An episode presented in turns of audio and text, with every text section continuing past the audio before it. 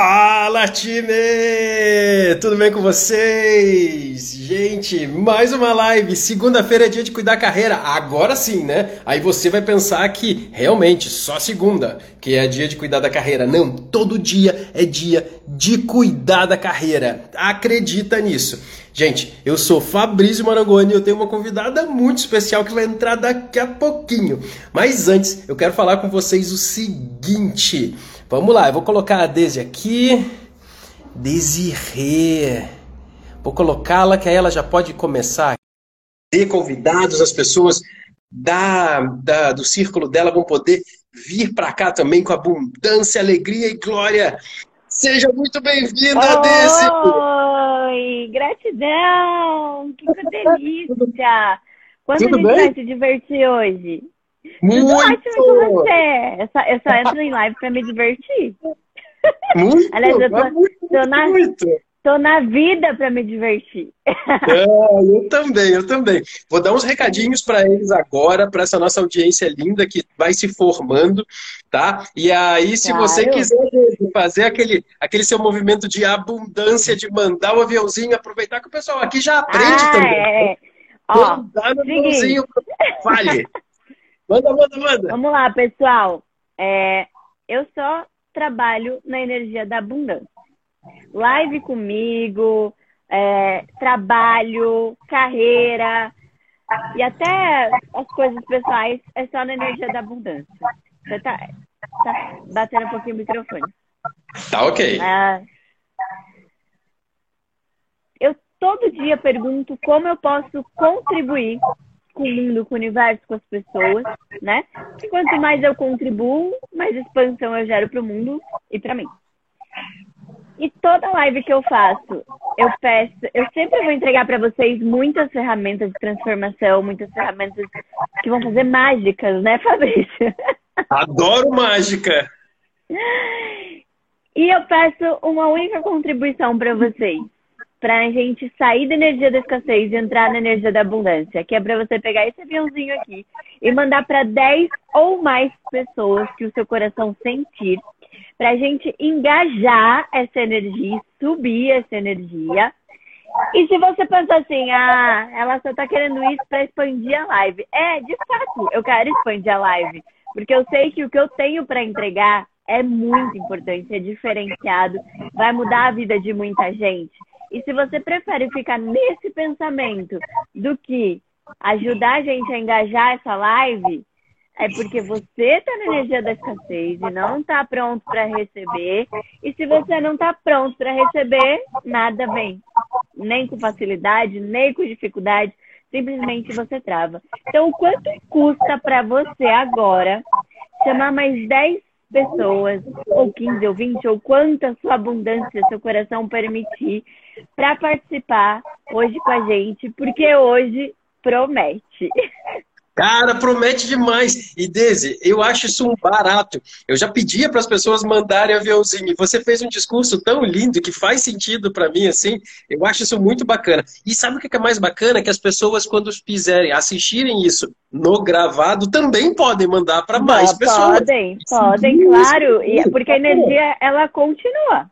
A energia, ela vai estar sempre expandindo e sempre reverberando e sempre aumentando. Então, mesmo que seja uma live gravada, pessoal que está chegando agora, a gente está falando de como expandir a energia da abundância.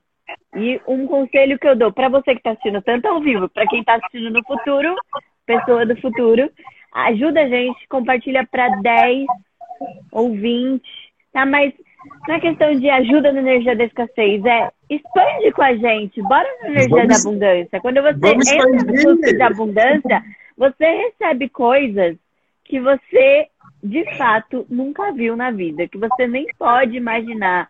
O universo te mostra coisas que você vai falar, não, não é possível um negócio desse. Mas você tem que estar disposto. E para estar disposto, tem que estar você tem que estar na né? abundância. Né? E tem e que estar tá atento também, tem que estar tá bem ligado. Eu vou te contar uma coisa que aconteceu comigo de abundância já tem alguns anos. Eu tinha muita vontade, Desi, de escrever um livro. Ainda tenho de escrever um livro sozinho, né? Mas acho. E aí eu achava que essa coisa do sozinho estava alimentando muito o meu ego. E o meu perfil comportamental é de ser muito detalhista. Eu sou planejador e analista, eu entro muito no detalhe. Eu ia levar uns três anos para fazer isso. Mas eu comecei a botar você me entende? Você me entende? Super sou dessa vibe também. Nossa, então é por isso que eu tô puxando esse papo que eu não sei nem de onde que veio. Maravilhoso. Veio então, da assim, energia. Claro, claro. E aí eu comecei a entrar nessa coisa do livro e eu falei assim, nossa, mas como é que pode ser? Eu ainda não sabia as ferramentas de Axis, que a gente vai até comentar um pouco, né, de barras de Axis. Mas assim, eu comecei a, a, a perguntar para mim mesmo como aquilo podia ser mais leve, mais fácil, mas eu não usava essa palavra leve. Eu não sei nem como que eu falava, mas eu pensava em como fazer isso. E eu, eu não sabia sei como, como você falava, mas depois eu falo. Tá bom. Tá bom. Adoro invadir a casa das pessoas, assim. E assim, é... sabe o que, que eu faço? Eu comecei a pensar nisso. E aí me veio um convite para escrever um livro de forma colaborativa. E aí saiu esse livro, que vai ficar ao contrário, mas tudo bem, que é Desperte Sua Melhor Versão. Eu acho esse título incrível. Eu amo esse título Desperte Sua Melhor Versão, entendeu? Acho que a Daisy está rodando aqui um pouquinho e já está voltando. Volta aí, Daisy. Você deu uma congelada. Mas eu queria falar do Desperte Sua Melhor Versão. E aí o que eu estava contando é o seguinte: é, eu fui convidado logo na sequência para escrever esse livro de forma colaborativa e em três meses eu estava fazendo o lançamento do livro. Então pensa comigo. Eu pensava que algo ia levar três anos e levou três meses. Ó, eu vi que você congelou. Eu, eu jurava, Daisy, que a coisa Tá tudo bem. Eu jurava que o livro ia levar três anos por causa desse meu, dessa minha característica de ser muito detalhista e muito perfeccionista, né? E aí eu nessa época fui convidado para fazer um livro colaborativo e em três meses eu estava fazendo o lançamento numa livraria chiquetésima em São Paulo. Você acredita Uau, nisso? Uau, que mais é possível? Acredita?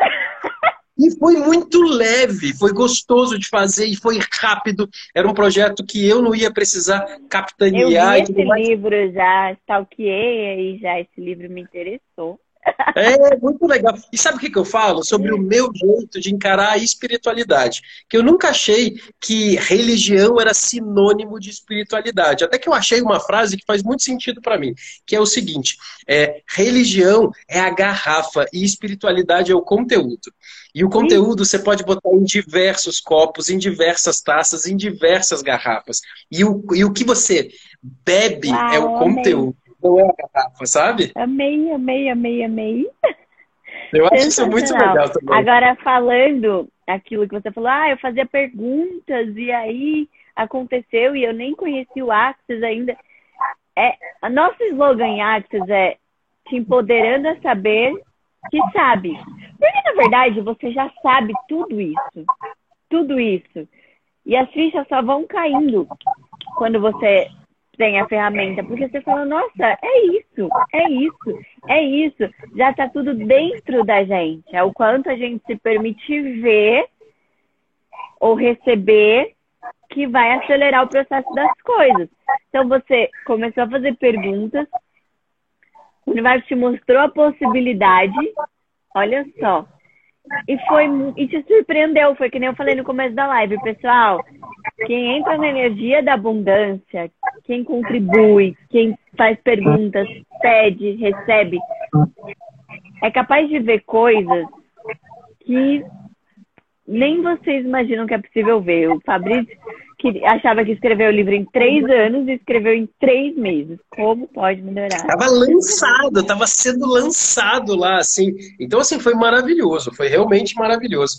E eu queria te contar uma coisa que eu ainda não te contei. Como que eu cheguei até você lá no evento que a gente se conheceu. Ah, eu tava do é? outro. Eu não te Sim. contei essa, olha só. Não. Surpresa ao vivo. Eu estava lá do outro lado, eram três blocos de cadeiras, né? Eu estava no terceiro, você estava do lado de cá e você estava perto de uma pessoa que eu conheci. Nada. É. A Manu. Eu estava perto de uma pessoa que eu conheci na hora do almoço. Aliás, também foi do nada que eu conheci a Manu, que fez a live ontem. Isso foi maravilhoso. Que por acaso eu... é minha irmã de alma. Não, eu encontrei com ela dentro do elevador, entendeu? E falei, vamos almoçar? Vamos. E aí a gente começou a ver várias coisas parecidas. Tanto que ela começou a trabalhar junto com a pessoa que me treina hoje. Entendeu? Ela Aqui em falou, Curitiba. Ela me falou, ela me falou. É, ela, já, ela, ela, já morou em Curitiba, inclusive, né? Sim, sim. E aí, eu do outro lado vi você, a Thaís, que é minha convidada de depois de amanhã, e ela estava ali, e eu sentei ali e eu vi que você tinha alguma coisa diferente, porque você estava sentada, descalça, tranquila. Aí eu assim, vou puxar papo com ela. De saia e perna cruzada. De saia e perna é, cruzada. Então, assim, é assim. Nem eu acho que a gente. julgamento, né? Julgamento, Ai, isso, recebo. Isso. Foi isso que eu vi. Foi isso que eu vi. Então, essa eu não tinha te contado ainda, mas eu cheguei até vocês ali para ficar conversando ali. Você até, falou, é, essa, essa, é, essa é minha galera. Isso, essa é, é minha galera. Essa, essa, é minha galera, é bem isso que eu penso. Eu queria muito que a gente falasse sobre carreira, né? Então, como é que você. É isso que a gente está aqui. Yes! E como que você chegou nessa carreira? É, a Thaís está falando aqui. A Thaís está falando com a gente também. É, a Thaís é amanhã. Olha só, eu já tô. Eu já tô, a Thaís é amanhã, o quarto, eu já tô aqui me, me enrolando aqui. Mas olha só. Mas olha só, eu queria saber como é que começou sua carreira e como que ela veio vindo, que, quais foram esses sentimentos de mudança de carreira, porque eu percebo que você já mudou de carreira algumas vezes, né? É assim, uh, de fato, sem contar as coisas no meio, três vezes. Tá. E aí tem. Conta, conta isso vezes. pra gente. E assim, nenhuma foi pra baixo. Sempre para crescer. Sempre para crescer. Né? Sempre na expansão. Uh, é, a Thaís é assim mesmo, disfarça, é quarta. Mas É quarta-feira, tá, tá tudo bem. É ansiedade, ela quer vir logo pra gente conversar. É, Se desse pra fazer live em quatro, a gente tava todo mundo aqui, mas enfim.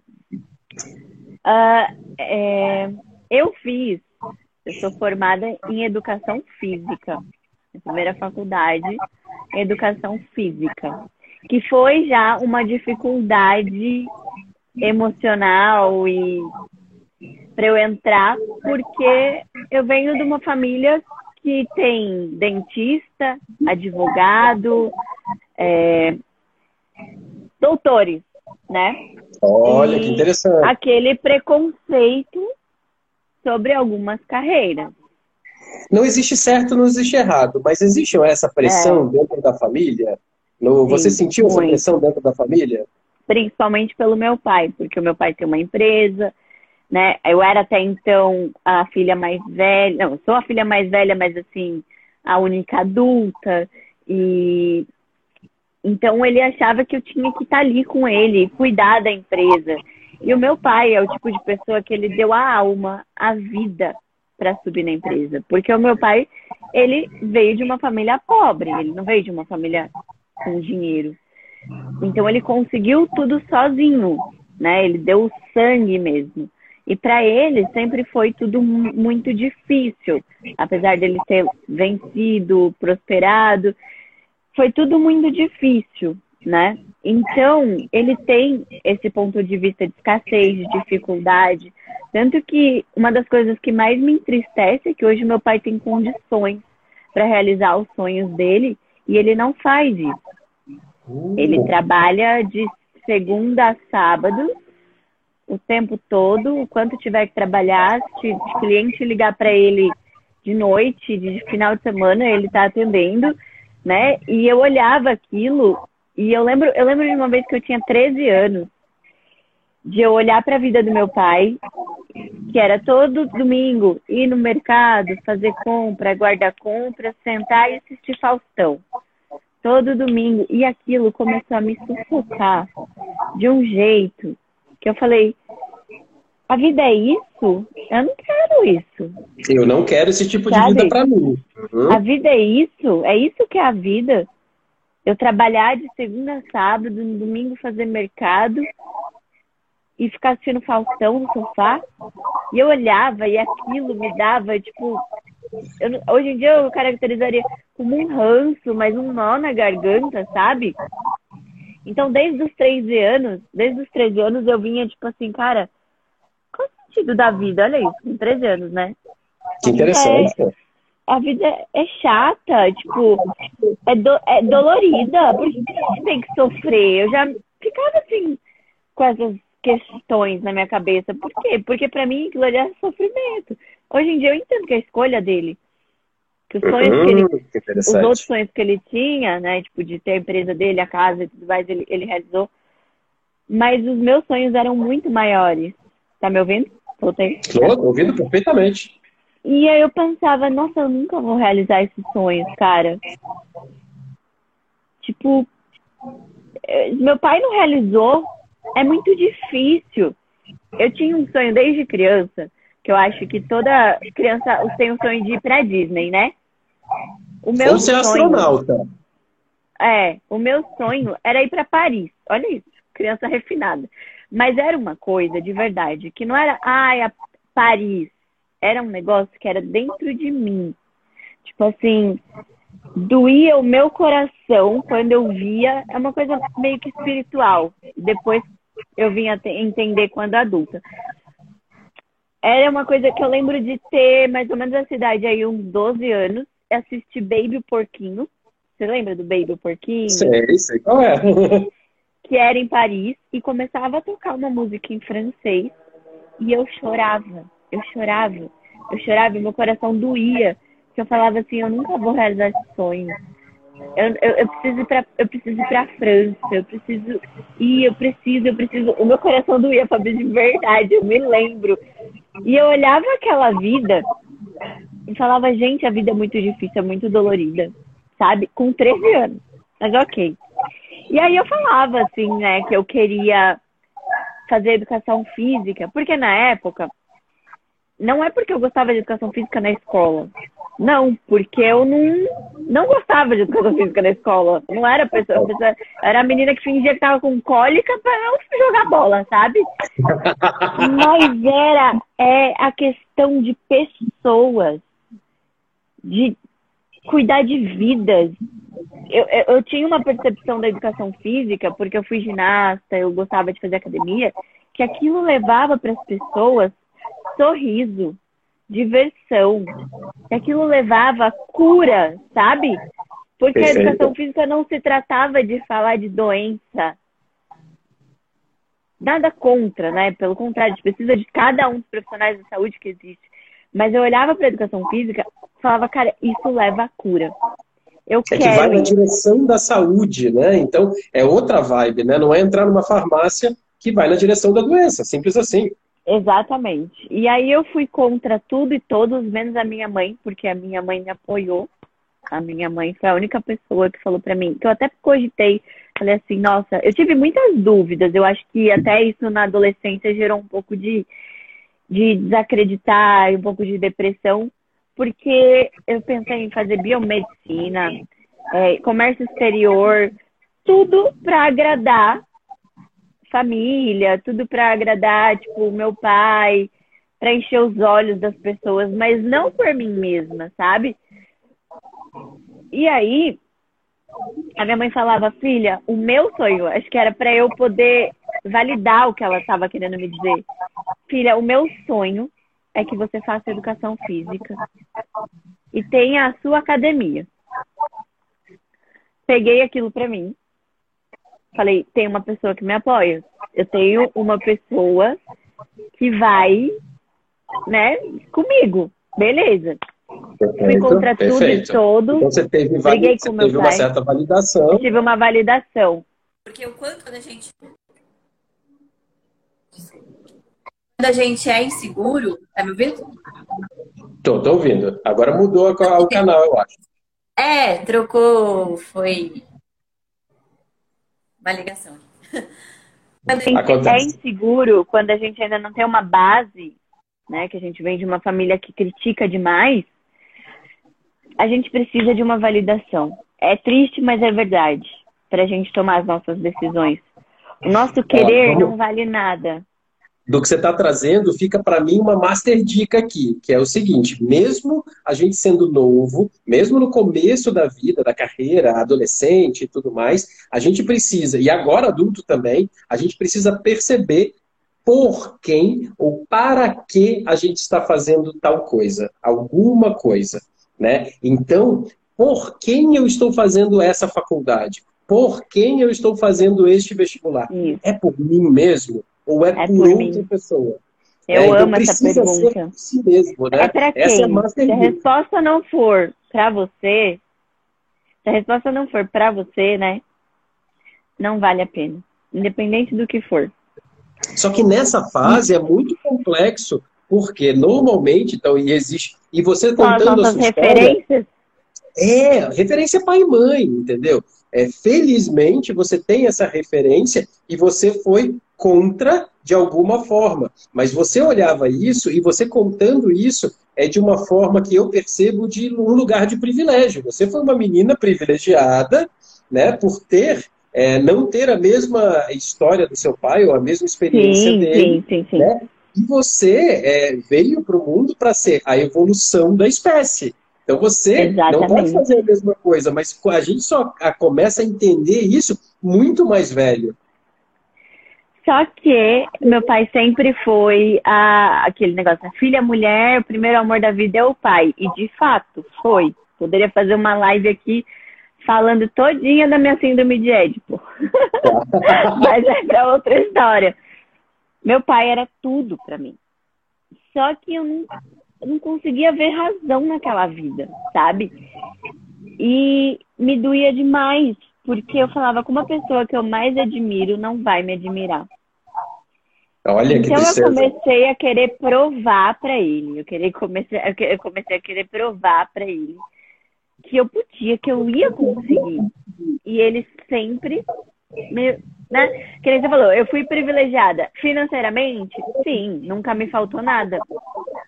Mas eu vinha com as mesmas crenças de escassez, com as mesmas, com as mesmas crenças de escassez de uma pessoa que veio de uma família pobre. Eu não Porque conseguia. A gente aprende em casa. Simples assim. Eu não conseguia ter essa percepção de que eu era privilegiada. Eu não conseguia. Para mim, eu era pobre. Pobre Olha não é tipo loucura. de classe média. Eu era tipo pobre, não tinha nada. Para você ter ideia, o que eu fazia, a crença vinha de tão nova, tão nova, que eu lembro, olha só, que eu tinha uma crença de eu não mereço, eu não mereço estar viva, eu não mereço isso aqui. Eu tinha, os meus pais eram separados desde que eu era muito pequena. Eu tenho uma irmã mais nova e a minha mãe era casada com o pai dela. Tá. E eu lembro que eles faziam compra pra gente levar de lanche pra escola. Só que eu achava que era só pra minha irmã, não pra mim. Nossa! Eu achava que era só pra minha irmã, não pra mim. Como eu era maiorzinha, ninguém preparava o meu lanche. E a minha irmã estudava de tarde, eu de manhã e minha mãe de tarde preparava o dela. Eu ia na geladeira, pegava um Danone escondido, escondia na minha mochila para eu levar para o intervalo da escola particular. Olha isso. Olha como é profunda a crença. Para eu comer, porque eu não levava lanche. Olha porque isso. não tinha ninguém para fazer o lanche para você. Só que tava não, lá. Eu achava que não era para mim. Entende? Sim. Até um dia que o meu padrasto, eu não sei, tipo, se ele se comoveu, o que, que ele fez, ele sentou comigo e conversou e falou: Olha, porque ele me tratava como filha. Tudo que eu trago para casa é para você e para sua irmã.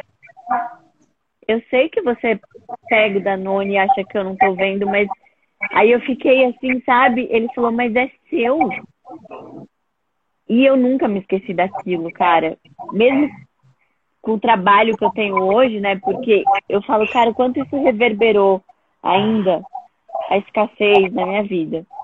E ok, fui, fiz a faculdade de educação física, com esse monte de crença que eu tinha, senti aquele vazio, sabe? Eu estava fazendo o que eu gostava, mas eu estava ainda decepcionando meu pai. Olha. E sabe quando você faz, mas faz empurrada? E eu fazia muito também porque meu pai falava para mim, você não, você não termina nada o que você faz. Porque eu pensei em desistir da faculdade diversas vezes, diversas e diversas. Era muito dolorido. Porque eu tinha muita crença de que eu não podia depender do meu pai de jeito nenhum. E agora eu era adulta, então eu tinha que trabalhar.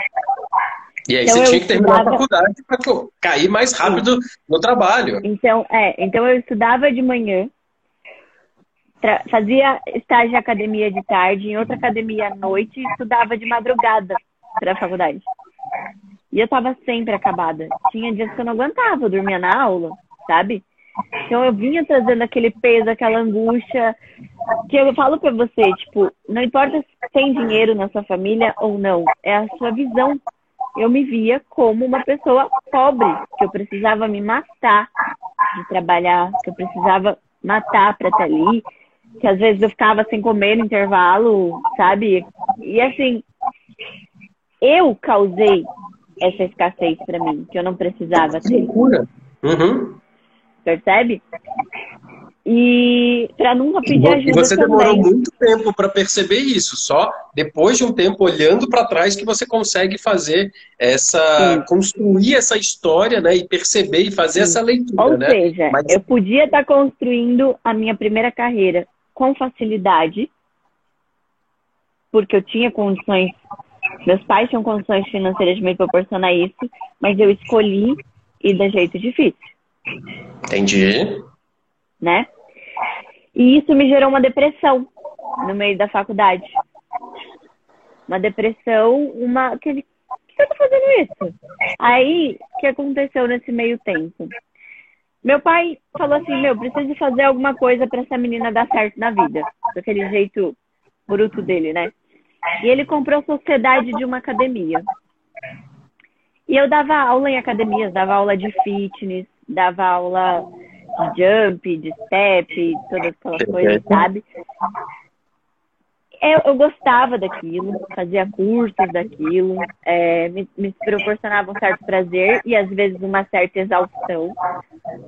Porque imagina que você é estudante, trabalha o dia inteiro, dá aula o dia inteiro, e são aulas que as pessoas fazem uma, você faz 10 por dia, sabe? Você vai na academia, você faz uma aula de jump, uma aula de step, eu fazia 10. Tipo, Muito puxado, sim. Bem puxado. E aí, é, eu, eu tava cansada. Antes, né, do meu pai se mobilizar, eu tava cansada. Eu lembro de a minha avó ter um espacinho no fundo do, da casa dela, assim, tipo, um quarto de. Sabe, esse quarto. E eu peguei um dinheiro que eu ganhei de aniversário. Eu já tinha, acho que uns 19 anos, mais ou menos. Meu pai me deu um, um dinheiro de aniversário, acho que deu 500 reais de aniversário. E eu fui no banco. Eu fui no banco, peguei mais um empréstimo de tipo uns 500 reais e comprei meus primeiros materiais de pilates de solo, sabe? E aí eu coloquei uma faixa na frente da casa do meu pai, na casa da minha avó, que eu morava com a minha avó materna. E comecei a dar aula de pilates, tipo, no fundo da casa dela. Porque eu tava okay. muito exausta, muito cansada. E aí, esse foi uma primeira virada, assim. Que assim, eu continuei na educação física, mas sem pensar, eu larguei as minhas aulas, uma parte delas, para empreender. Só que eu não tive medo porque eu não tinha na minha cabeça eu estou empreendendo. Tipo, ah, eu tô fazendo uma coisa aqui, sabe? Porque eu tô fazendo, eu tô pensam, fazendo. É, porque quando as pessoas pensam em empreender, elas falam, nossa, peraí, eu tenho que fazer aquele monte de coisa. Cara, eu peguei mil reais, comprei o que eu precisava ali e fui. E fui. Não tinha caído a ficha, nossa, eu estou empreendendo. E comecei. Nisso, nisso, o meu pai falou assim, é, uh, um, um, amigo meu, um sócio, um sócio não, um amigo meu, um cliente meu, quer comprar uma academia, eu estou pensando em, em, te ajudar, né? Tipo, como se ele estivesse me ajudando. É, Síndrome do impostor, sim, Marcos, vamos falar disso. Uhum. E vou, vou, vou entrar nessa sociedade. Só que meu pai tornou isso tudo muito difícil. Ele jogava na minha cara que era para eu parar de dar aula na garagem da minha avó, como se, tipo, valoriza isso. Só que eu tinha essa coisa dentro de mim que era difícil. E eu passei a trabalhar, eu foi bem na época que eu me formei, e eu passei a trabalhar das seis da manhã às onze da noite numa academia que não estava indo para frente. A sociedade não era boa, a academia tinha muita coisa para ser feita, e eu ralava e não ganhava mais nenhum real. Tipo, eu larguei as minhas aulas e tudo mais, dava aula sem ganhar nada, só para pagar as contas da academia. Discutia muito com meu pai questão de administração, ele tinha a forma dele de administrar, ele via como empresário, eu via como professora, como. Eu, eu, eu pensava no bem-estar das pessoas e ele no dinheiro.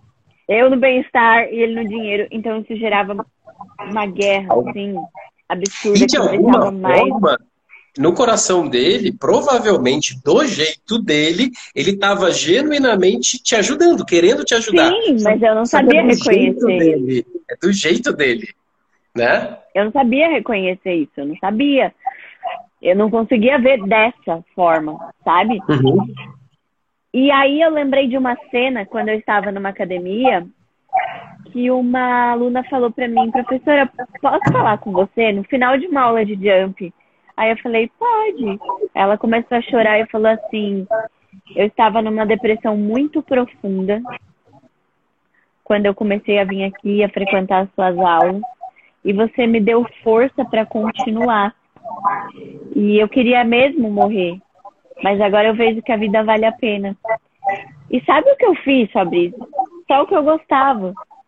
Eu não fiz nada, eu nem sabia que ela tava, sabe, tipo, em depressão ali. E a minha aula tava dando para ela força de viver. E eu falei, eu quero viver disso. É isso que eu quero fazer. Só que eu tava cansada, esgotada. Chegou na academia, aconteceu tudo aquilo. Também nós somos robôs. Peraí que aqui. Tudo é... bem, tudo bem. Pode falar assim que a gente tá ouvindo bem. E aí eu falei, cara, preciso fazer alguma coisa. E sempre com aquele buraco no peito, né? Sempre com aquele, tipo, nunca tá bom. Caiu minha ficha. Eu criei a realidade de ser uma academia, de alguma forma. E eu virei para um amigo meu e falei, só que isso aqui não é o meu sonho. Esse sonho não é meu. Esse sonho é da minha mãe. Como é que você teve, esse, falou... como é que você teve esse estalo?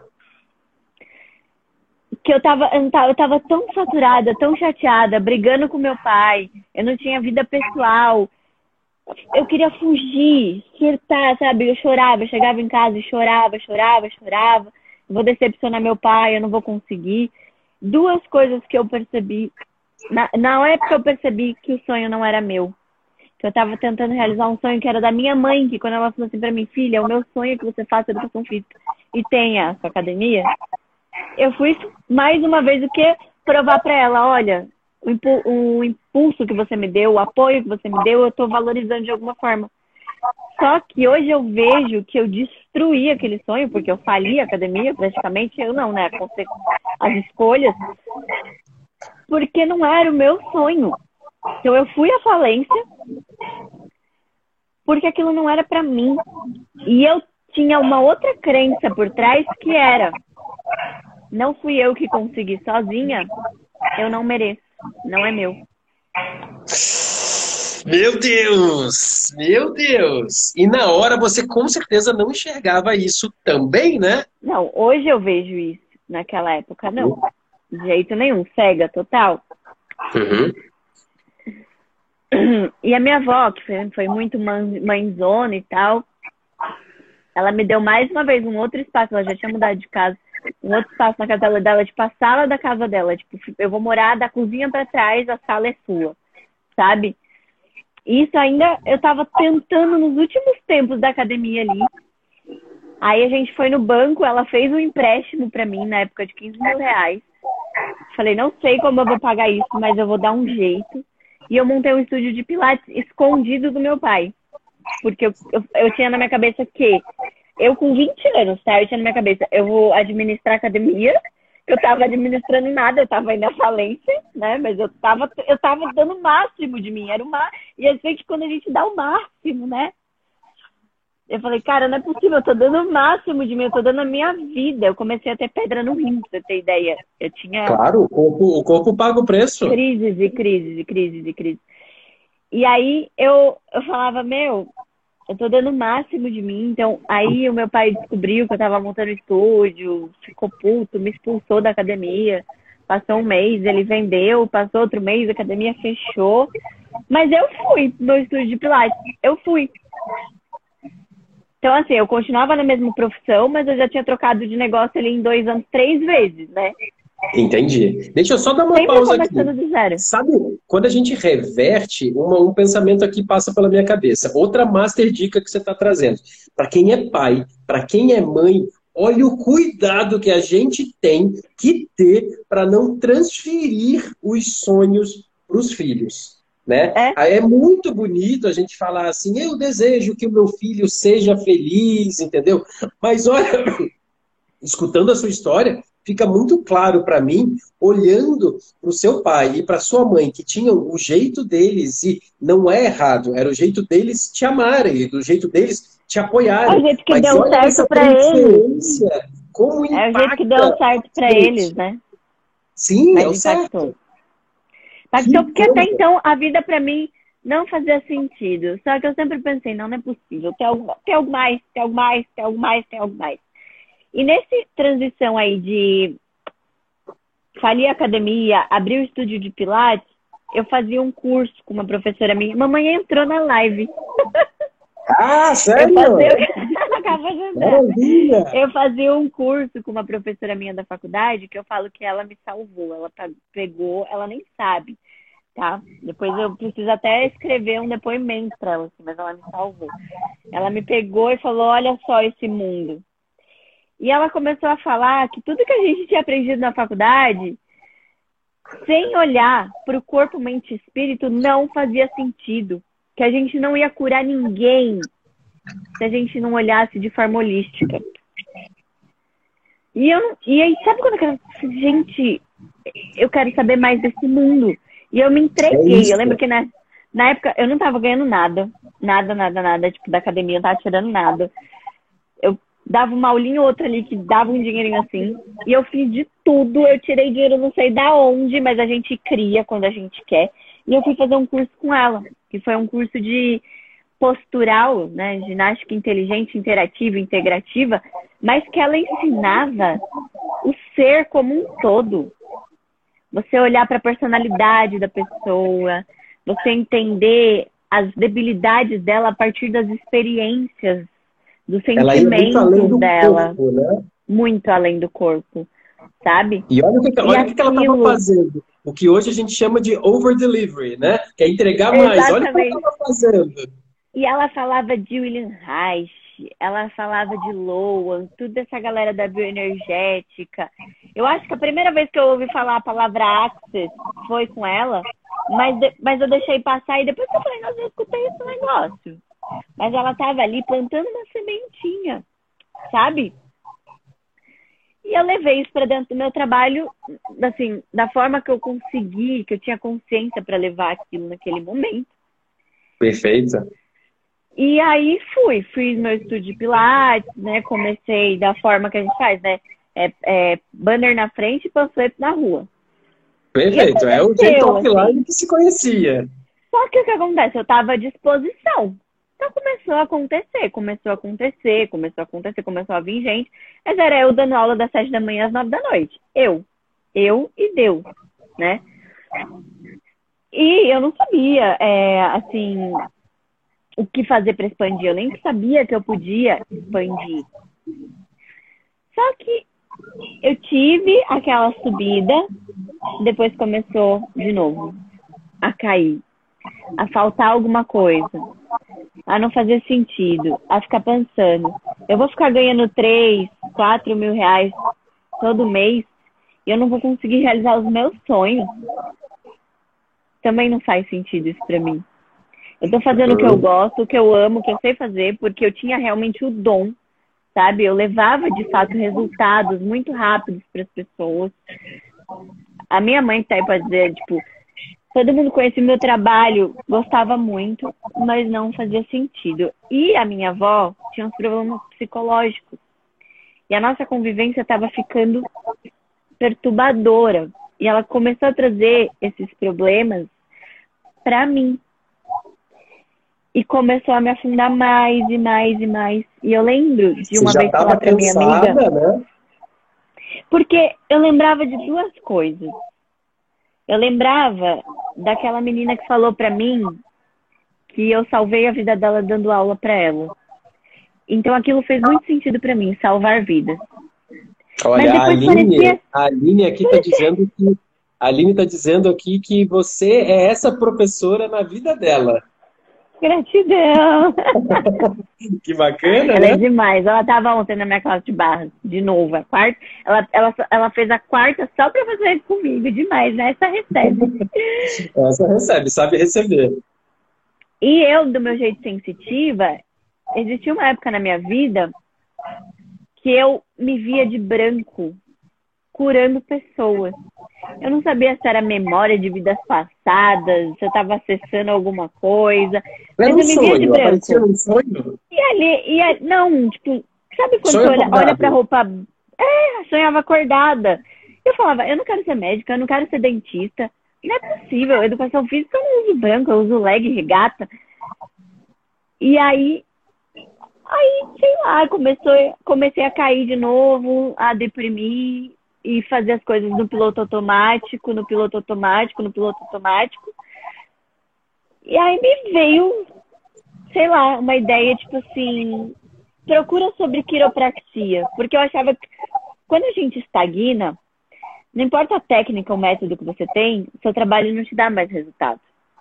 Perfeito. Não adianta ficar buscando só técnica, né? Exatamente. Então, meu trabalho não estava mais dando resultado e eu não estava mais feliz com aquilo. De novo, eu tava me afundando e aquela coisa branco, branco, branco branco. Falei, como é que eu posso aprimorar aqui minha, meu trabalho, né? E aí eu fui, sei lá, eu pesquisei lá, quiropraxia. E eu vi que tinha curso de pós para quem era profissional da saúde, porque até então eu sabia que existia faculdade de quiropraxia. Uhum. Eu não sabia que existia a pós para quem era profissional da saúde. E aí eu fui lá e me e entrei. Eu nem tinha dinheiro para pagar. Tá? Não tinha. Tipo assim... Como é que você sente olhando para isso? É uma mistura, é coragem, é ser destemida, é ser é, é medir consequências? Como é, que é? É sobre. É, é, é nisso que eu quero chegar, mas olha só. Perfeito. Eu não tinha dinheiro. Uh, o dinheiro que eu ganhava mal dava, tipo, para pagar o meu carro, o meu cartão, pagar manutenção do estúdio, essas coisas. Uhum. Eu lembro que meu carro tava cheio de dívida já. Porque quando a gente tem a mente de escassez, a gente pode até ter o dinheiro, a gente não vê o dinheiro, a gente tá num piloto automático de fazer dívidas, de não pagar as contas. E a gente vai criando aquele bolo, que às vezes nem era necessário, mas a crença de escassez é tanta que você cria dívidas, porque é isso que você sabe fazer.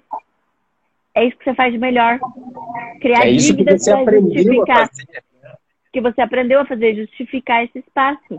Essa minha avó mesmo, até hoje, ela ganha, sempre ganhou um salário muito bom para viver sozinha, tipo, aposentadoria e, e pensão do meu avô que faleceu, e sempre teve dívida. Então, para mim, era tipo, tem que ter dívida, tem que ter natural, dívida. É natural. Pra fazer é parte do meu grupo, eu tenho que ter dívida, entendeu? Dificuldade. Isso chama pertencimento, né? E isso. a gente não sabe isso lá atrás, né? Pertencimento. Pertencimento. E aí, é, eu lembro que assim, eu comecei a fazer uns cursinhos energéticos, tipo, falei, quero entender esse negócio de energia, trabalhar. Você já teve, Fabrício, uma noite que, tipo, dá um estalo na cabeça e você fala, hoje eu não vou dormir. Aí você começa a pesquisar um monte de coisa, pesquisar, pesquisar, pesquisar, e vai recebendo informação, informação, e a mente vai expandindo, expandindo, expandindo. Você fala, nossa, olha esse mundo, olha isso.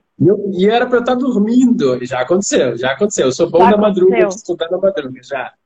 Então, aí me deu um negócio que eu tinha que estudar sobre chácaras. E eu não tinha prática com chácaras e nada. E eu comecei a estudar. Aí, beleza, isso me levou a um curso de bioenergética, que na escola que eu fui estudar bioenergética tinha o curso de quiropraxia. Aí eu falei, ah, vou fazer. Aí eu não tinha dinheiro.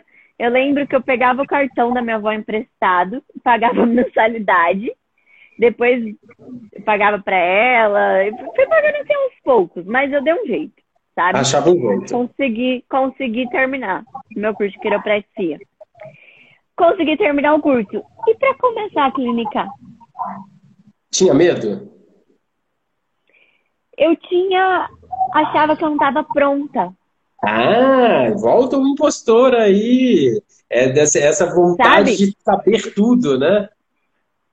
E aí, ainda mais uma virginiana, né? Aí a minha amiga que trabalhava comigo, a, a Daniele, ela era esteticista, ela trabalhava comigo, ela pegou na minha mão e falou assim: vem cá, você vai fazer uma quirininha, a gente vai gravar um vídeo.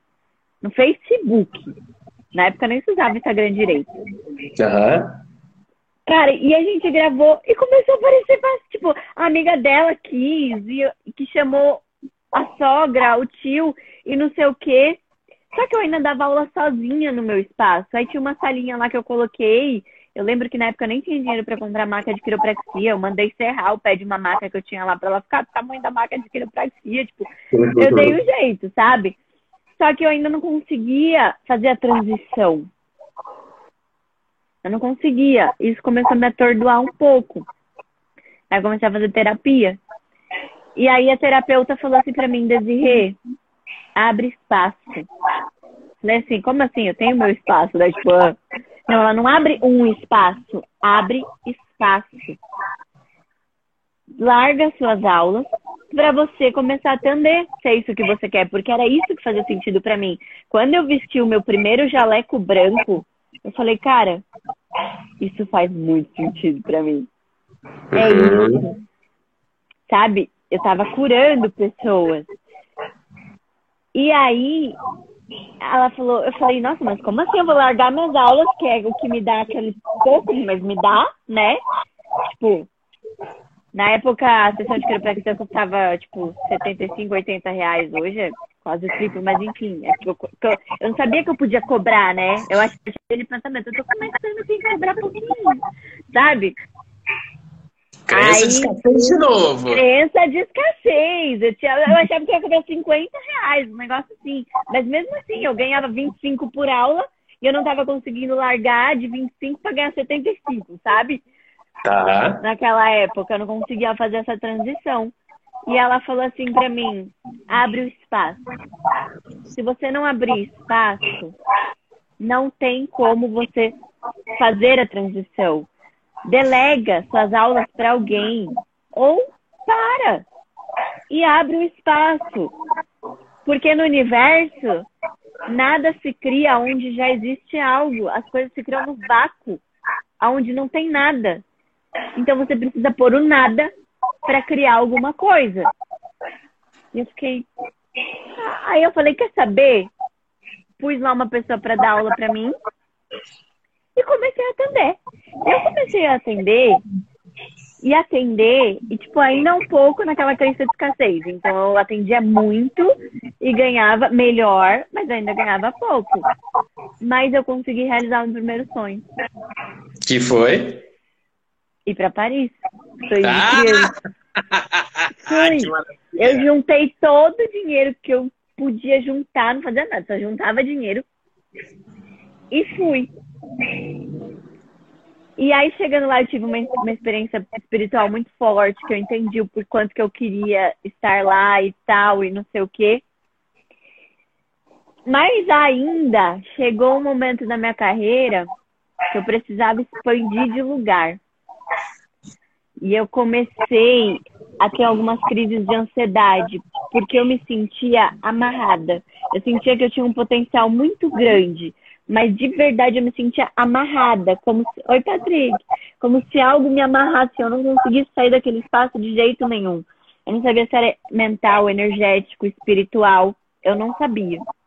E isso começou a me gerar umas crises, crises de pânico, sabe? A minha vida é assim, né? Ela não é um W, ela é um. Sobe, desce, vai. Nossa, tá maravilhoso, é isso. Não, não é isso. O nome disso é Aí- é montanha russa. Montanha russa, cara. Minha vida é uma montanha russa total. Aí comecei a ter crise de pânico. Saiu da depressão pra crise de pânico. E aí fui E pedir assim, ajuda. e você não deveria é, conhecer pessoas que estavam com isso, mas isso é normal. Tem muita gente com isso, né? Então a Ah, gente tem que encontrar as pessoas que sentem igual a gente, para também encontrar ajudas para não Isso. sentir aquilo, porque isso, de novo, é entre aspas, não é normal sentir isso, mas existem outras Não. pessoas sentindo isso também, né?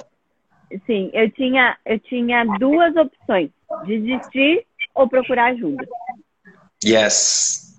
E eu falei, cara, eu nunca desisti. Se eu desistir, eu vou fazer o quê? Vou morrer? Vou me matar? Não, eu vou procurar ajuda.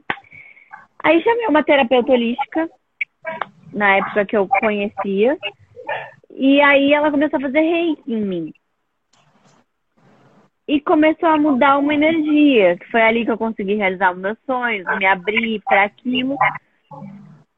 E aí ela falou pra mim assim, você conhece Barra de Axa? Eu falei, "Ah, já ouvi falar. Posso fazer em você? Ela tinha acabado de fazer o curso. E eu comecei a fazer em mim. Olha só, você E foi instrumento para que ela pudesse também levar para o mundo, né? O que ela estava. E, ela, e hoje em dia, e ho- não, e olha só. E, e eu lembro que eu tinha muita facilidade com comunicação, porque eu era professora. Então, para mim, era normal comunicação, dar aula para um monte de gente, falar para muitas pessoas. E ela tinha dificuldade. E a gente trocava algumas coisas nas sessões, e por mim, e graças a, a- a- o que ela via em mim, que uma vez até gravei um vídeo falando da quiropraxia, demonstrando nela que ela foi, chegou a fazer pilates no meu estúdio, ela destravou. Ela, tipo, pegou, me metamodelou e destravou. Hoje em dia, ela é uma das youtubers blacks mais conhecidas. Uau! Ela ganha dinheiro no YouTube. E ela não conseguia gravar vídeos. Então, ela contribuiu muito comigo e eu acredito que contribuí com ela, né? Claro! Entende? Olha só o que, o que é a abundância, a contribuição. E aí eu comecei a correr minhas barras, a deletar minhas crenças e sair daquele espaço de escassez. Ainda tinha uns medos, umas angústias. Mas eu digo que, tipo assim, eu saí de uma crise da qual eu falava, ou funciona, ou eu prefiro morrer. Entende? Você tomou uma decisão, e a decisão toma no segundo. Exatamente.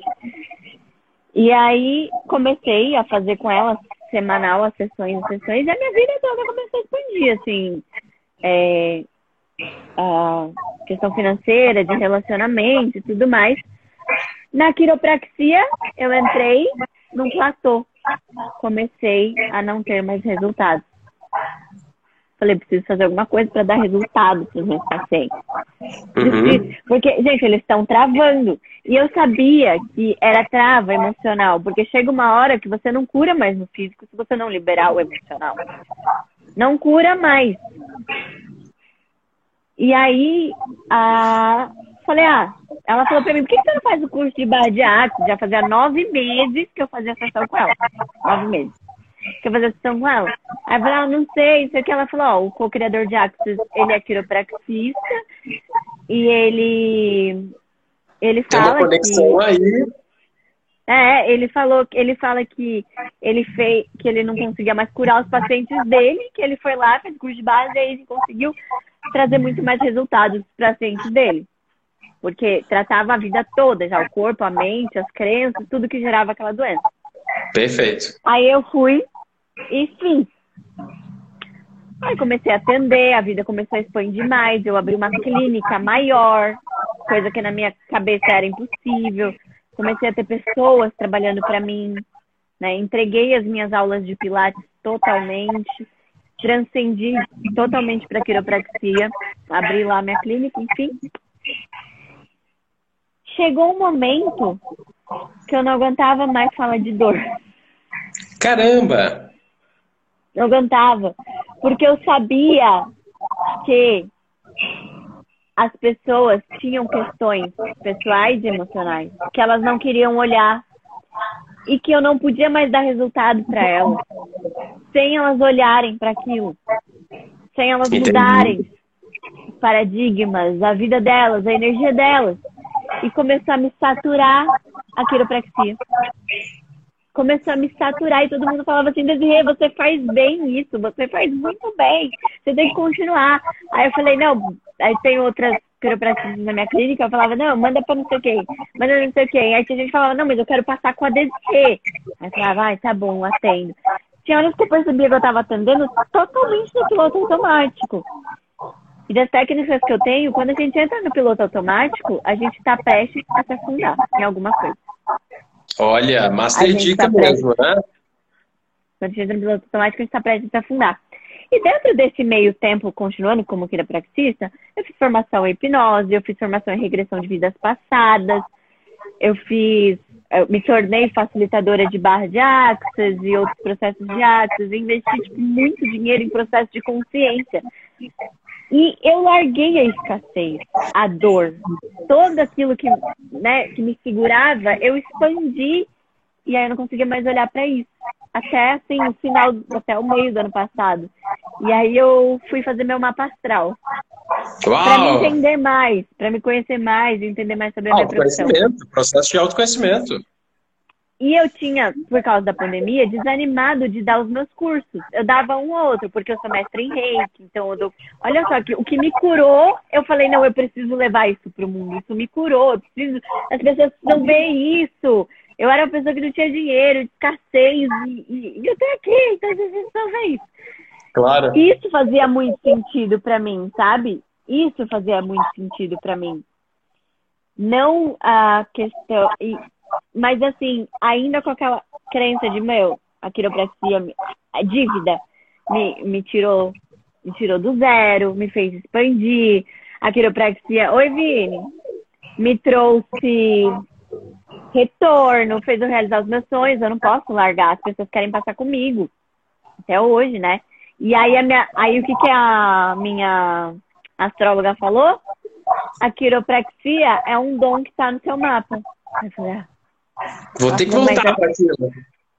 Aí ela falou assim, mas a sua missão é a expansão de consciência coletiva. Eu, nossa, agora faz sentido! Sabe, tipo, expansão de consciência coletiva. Os cursos que eu dou, as ferramentas que eu crio. Pra você ter ideia, eu tenho há mais de seis meses parada uma ferramenta pronta no Hotmart que eu lancei uma vez e eu não lancei mais. Ela ficou estagnada lá, parada. Tipo, uma ferramenta que eu, gravando, me transformei. Muito poderoso. E eu não olhava para aquilo e falava, cara, o meu trabalho muda vidas. Eu preciso. É minha obrigação levar isso para o mundo. Até o momento que ela falou, a sua missão é a expansão de consciência coletiva. E aquilo abriu meu coração e me fez sentido. Mas olha aí, mais uma validação. Mas ela falou, ó, mas não larga de uma vez a quiropraxia, continua aí um pouco. Aí eu continuei e tal. Quando virou o ano agora, principalmente depois, um pouco antes do Confra e principalmente depois do Confra da Abundância, eu Aham. virei pro meu noivo e falei assim, a Desi, a quiropraxista que salvou a minha vida. Ah, sou muito grata à quiropraxia. Eu vou manter a minha clínica. As profissionais que trabalham para mim são excelentes. Fui eu que treinei elas. Eu confio muito no trabalho delas. Mas eu vou me dedicar a atender online, porque eu atendo gente de outros lugares do mundo, Claro. e dar os meus cursos. Vou fazer os meus lançamentos, vou dar os meus cursos sem base nenhuma. Divórcio quântico é incrível. Essa é a minha, a minha a primeira ferramenta que eu lancei no Hotmart. E é muito transformador. Tipo, tudo que eu. é, Toda essa dificuldade que eu passei, eu peguei e sintetizei numa ferramenta de facilidade. E fora que eu ensino facilidade no Access, por que, que eu tô criando dificuldade aqui, sabe? Que legal. E aí eu virei pra ele e falei assim, eu nem. Eu tava sem paciente. Eu, tava, eu não tava. Tipo, eu saí do Confra, depois que conheci vocês e tal, eu falei assim, sei lá, eu vou atender online, dar meus cursos, eu não vou mais clinicar como quiropraxista. Eu vou só terminar alguns atendimentos que eu tenho para fazer e não vou mais. Ele virou para mim e falou: vai embora, faz isso. Eu fiz isso já preparada para contar, talvez, com um fundo de garantia, com um fundo financeiro reserva e tudo mais. Porque eu não tinha paciente o suficiente online ou da, da parte terapêutica. Porque, assim, o que eu faço hoje em dia, eu trabalho muito com empresas, né? Eu expando Legal. a energia, das, eu trabalho mesa quântica para empresa, trabalho todo o lado energético das empresas e dos empreendedores. Eu faço essas empresas engajarem, expandirem e ir embora. Só que eu ainda não estava confiando muito nesse projeto, no projeto dos cursos, da hipnose. Aí eu falei, quer saber? Eu vou. Eu não tinha feito mais nenhum lançamento. De repente, quando eu falei eu vou e abri espaço, larguei a clínica, tipo, para eu clinicar, deixei para outras pessoas. A clínica começou a ter mais pacientes, logo as minhas colaboradoras começaram a atender mais. Eu começou a cair cliente para mim de empresa, de, de trabalho pessoal, de terapia pessoal do céu. Começou a cair gente da Europa, gente daqui, as pessoas pedirem os meus cursos. Ontem eu dei uma classe de barras que as pessoas pediram para eu dar e de lá já saiu formada uma outra classe de facelift energético. Tipo, as coisas aconteceram é sozinhas. Passo, né? é, a partir do momento que eu abri espaço e está acontecendo maravilhosamente. E aí, o que, que eu tirei de tudo isso, né? Que a gente falou, vamos fazer a live e vamos colocar o nome.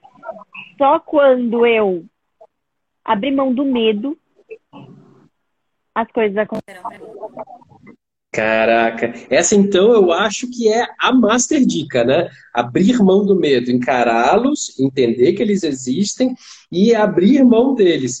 E a outra sua master dica que você está trazendo assim em vários momentos é abra um espaço, abra um espaço para os seus sonhos, abre espaço para suas vontades. Nossa, que maravilha! Beze, eu ficaria aqui a noite inteira, a madrugada inteira conversando com você. Você acredita que a gente já está uma hora conversando? Ah, eu vi, eu falei, gente, precisa ah, falar. É, é, delicioso, delicioso. Então, eu quero que a gente feche essa nossa conversa com o que, que você diria para sua jovem Desirê lá atrás é, quando está começando a carreira, o que, que hoje, sabendo tudo o que você sabe, você falaria para ela lá atrás? Eu falaria para ela confiar e baixar todas as barreiras, porque ela ia ser incrível demais e transformar vidas de uma forma que ela nem imagina. Porque eu falo, uma coisa que não paga são eu recebo muitos comentários assim: obrigada pela sua vida. Uau! Uau. Não tem valor, cara. Não tem não. valor. Assim, um dia eu pensei em morrer. E hoje em dia eu tenho pessoas que falam para mim: muito obrigada pela sua vida. Às vezes eu posto um vídeo que para mim não é nada e mudou o dia de alguém, a vida de alguém, a escolha de alguém. Às vezes eu abro uma live para me divertir e eu mudo o rumo da vida de uma pessoa. Sabe, tipo, eu falo, cara, menina, vai. Vai e confia. Põe o pé. Gente, eu tô Deus vai... arrepiado aqui. Tô todo Põe arrepiado. O pé. Que delícia. Põe o pé porque Deus vai pôr o chão. Vai que maravilha. Que Só maravilha. Não deixa o medo de parar. Não deixa, gente, não deixa o medo para vocês, a escassez. Falta de dinheiro não para ninguém que escolhe. A falta de dinheiro não para ninguém que escolhe. É, super verdade. Eu acredito muito nisso também. Desi, eu vou te dar um presente agora, que é tirar uma carta daqui, aleatoriamente, desse deck de líderes inspiradores, porque você já me inspira e já inspira tanta gente aqui que estava trazendo várias informações. Ó, eu não sorteio antes, então toda live eu tiro uma carta aqui que vai fazer sentido para gente. Né? Ou Tenho certeza que a energia vai trazer a carta certa. Ou a gente vai descobrir o sentido disso, né? Sim. Então eu vou ler, eu vou ler, gente, olha só, vamos lá. É uma frase de Molière. Olha só, já começa aí. Então, assim, somos responsáveis não só pelo que fazemos, mas também pelo que deixamos de fazer. E, ou seja, abrindo espaço. Então a gente é responsável por deixar as coisas, deixar de fazer para abrir espaço. Maravilhoso. Agora, aí, Fá, é. ah, pode continuar. Não, que a gente continua dizendo assim: seja como for, você sempre será o único responsável pela vida que você tem levado. Ou deixado de levar. Ou deixado Isso. de levar. Você se colocou aonde está. Isso é uma questão de escolha. E aí agora vem uma pergunta naquele estilo coaching, assim, aquela pergunta reflexiva. Escolha! Escolhas, isso. Tá escrito aqui, eu não estou criando nada. Nesse caso, eu sei, eu acredito muito caso, é Suas escolhas atuais o estão levando para qual caminho? Então, olha a reflexão. Suas escolhas atuais estão levando você para qual caminho? Desirê, inspiradora. Que delícia, né? E eu falo o que para as pessoas? Escolhe aquilo que você não criou ainda, você não escolheu, então escolhe, está disponível, escolhe. E as pessoas falam, como é que eu vou criar sem dinheiro? Ah, eu queria fazer tal coisa e tal transformação, mas eu não tenho dinheiro. Eu falei, dinheiro não para ninguém. Escolhe. Escolhe. Eu sou prova de que dinheiro não para ninguém. Só ah, escolhe, dá um jeito. Desse, era, o nosso, era o nosso grande objetivo, nos divertirmos aqui juntos, né? Que delícia de boas. Eu ficaria aqui horas, horas, horas conversando com você. E aproveitando que delícia gente... essa live, cara. E a gente tendo ideias mesmo, né? De como gente, melhorar. Tira um print, marca a gente, ó. Dá pra deixar. Tira um, Tira um print, marca a gente e compartilha. Energia da abundância da contribuição. claro. Mas, ó, feedback, ó. Amei, achei uma porcaria. Feedback, hein, galera? Por favor. A gente precisa saber se a gente está no caminho certo, né? A questão de uma. A gente está co-criando aqui um mundo bacana que as pessoas merecem ouvir. Né? E eu sempre digo que as pessoas merecem um futuro futuro mais que perfeito. O feito está é. dentro do perfeito. Existe uma perfeição. As pessoas dizem assim: não, mas o feito é melhor do que perfeito. Sim, porque o feito está dentro do perfeito. E o perfeito é algo que a gente pode mirar e a gente pode é, existir nesse futuro mais que perfeito. E a outra coisa que eu gosto de falar bastante também, Desi, é que a gente não precisa só apontar no ponto B e só ser feliz quando chegar no ponto B. A alegria está na jornada, que é o que a gente está fazendo aqui. A gente está no caminho Sim. sendo feliz. Né? E sendo e trazendo essa felicidade. Então, eu sempre digo para me despedir das pessoas queridas, e você é mais do que querida, mais do que mais do que inclusa no meu mundo já. E a todos que estão aqui assistindo até agora, gratidão por ouvir a gratidão, gente. Gratidão, gente. Por participar eu vou falar só mais uma coisinha. Hoje, eu vivo do meu propósito. E sei que ele vai muito longe. Mas eu me permiti me divertir durante todo o processo, fazendo tudo o que eu gostava de fazer. Quando não fez mais sentido, eu me permiti mudar. Que lindo, que lindo. A Vivian pediu para eu postar isso aqui, a mensagem nossa, vou postar, Vivian, vou marcar desse, e aí você já vai poder ver também. E aí o que, que eu digo sempre é que a jornada continua. Então, com todo o carinho do mundo, Dese, eu te desejo que a sua jornada continue e que a minha jornada, cruzando com a sua, a gente permaneça ajudando outras pessoas e ajudando a nós mesmos. Tá claro. escolhido, universo, atualiza. Adoro essa frase. O universo atualiza. Agora, agora, atualizado. Agora, agora, agora. Beijo. Ai, Fá, gratidão, que energia maravilhosa. Um beijo, beijo para você. Você está no meu coração. Todos que estão aqui, obrigado por estar com a gente, gratidão por estar com a gente por, até esse momento e a jornada continua. Tchau, galera. Beijo, Desi.